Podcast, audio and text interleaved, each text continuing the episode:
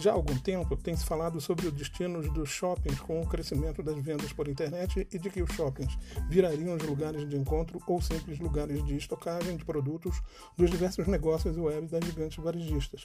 Bem, no Brasil, algumas empresas estão fazendo parceria e se juntando para atender suas demandas web. Isso já era justamente a discussão sobre utilizar os shoppings como solução na logística dessas empresas que crescem no seu e-commerce e também subsidiando os e-commerces pequenos, mais grandes vendas. Mas o que está acontecendo, o que está prestes a acontecer nos Estados Unidos é algo muito ruim e grande. E é sempre bom ver o que acontece por lá, porque de certa forma se reflete no mundo, e principalmente aqui no Brasil. Afinal, estamos entre as 10 maiores economias do mundo. O shopping está perdendo terreno há muito tempo, agora está perdendo terreno mais rápido.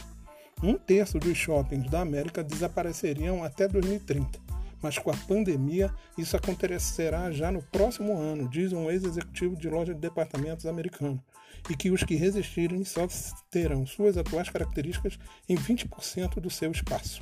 Ainda existem cerca de mil shoppings em funcionamento nos Estados Unidos hoje. A grande maioria deles são classificados como de tipo B, C e D, o que significa que geram menos vendas por metro quadrado do que um shopping tipo A. 380 shoppings com classificação C e D desaparecerão rapidamente. É repensar, remodelar, reestruturar, reconfigurar, reajustar, reiniciar e algumas vezes até resetar.